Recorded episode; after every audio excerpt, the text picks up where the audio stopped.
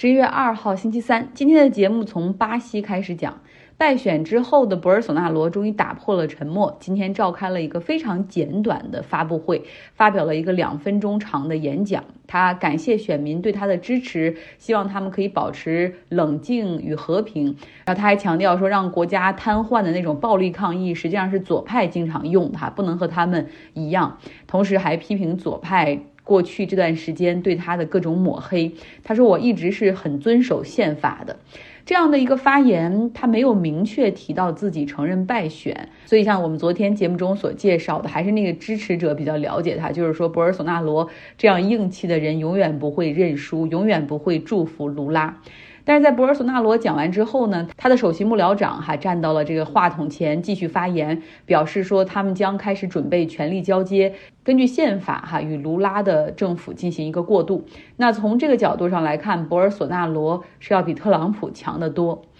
现在巴西选举已经告一段落了，以色列的大选也结束了哈，这是四年以来以色列所举行的第五次大选。正式的结果应该在以色列时间周三的时候出炉。那目前根据出口民调显示，我们熟悉的 B.B. 内塔尼亚胡领导的利库德应该是在议会中获得了三十到三十一个席位，再加上他们那些右翼联盟的党派，应该可以实现在议会中六十一到六十二个席位。那么在一百二十个席位的议会中，他们相当于是一票或者两票哈，呃险胜。呃，应该是可以获得大多数，然后来进行阻隔。所以，假如说这个出口民调是正确的话，内塔尼亚胡又会卷土重来，他将再次出任以色列的总理。内塔尼亚胡的党派以及他的支持者都已经开始提前庆祝了。那假如说这个出口民调是正确的哈，然后真的是非常顺利的话，那么这个右翼联盟获得超过半数席位，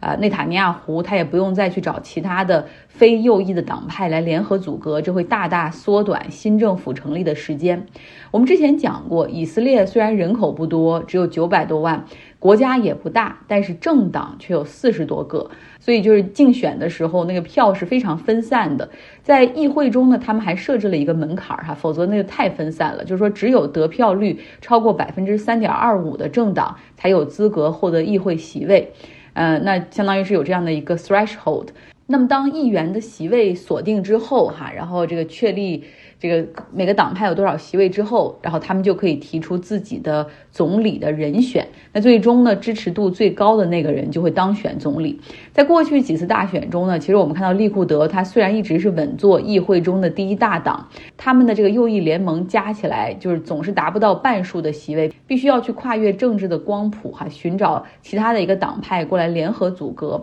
所以这个就经常会造成中间。啊，这个联合政府崩盘的情况。那另外呢，像上一次大选，那个极右翼的党派还对他进行了一个背叛。那个人就是 Bennett，他本来就是利库德的人，他也是内塔尼亚胡的小弟，但是后来因为不满哈，自己出去单独成立了一个党派。在上次大选中呢。他就脱离了内塔尼亚胡的这个阵营，加入到了中间偏左的阵营中去阻隔。那因为他的加入，所以那个阵营就相当于是可以成功阻隔，所以他是一锤定音的关键人物。那作为交换条件，那后者许诺给他，让他可以先当总理哈。不过后来那个跨政治光谱联合阻隔的八个党派的这种局面没有能够撑到最后，因为意识形态实在太不相同了，有这种极右翼的。的这种犹太政党也有阿拉伯政党在其中，也有中间偏左的，所以最后就是散伙。呃，那么现在我们看吧，也许可以开始为内塔尼亚胡重返以色列总理的位置进行倒计时了。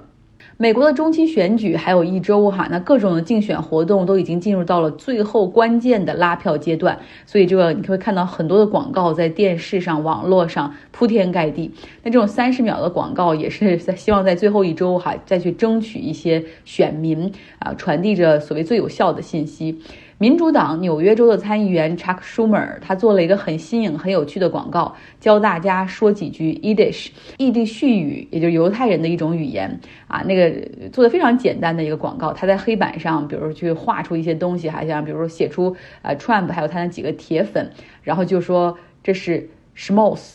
嗯，就是蠢货哈，这就是在异地絮语里是这么发。然后，一月六号暴徒冲击国会山，这是一个山的。呃，是一个耻辱，啊，删的是耻辱的意思。然后呢，骄傲是 kivel，啊，民主党人为今年自己所通过的帮助家庭的那些法案感到很 kivel，很骄傲。呃，nahet 是喜悦的意思，在民主党通过气候变化法案之后，那种喜悦哈溢于言表。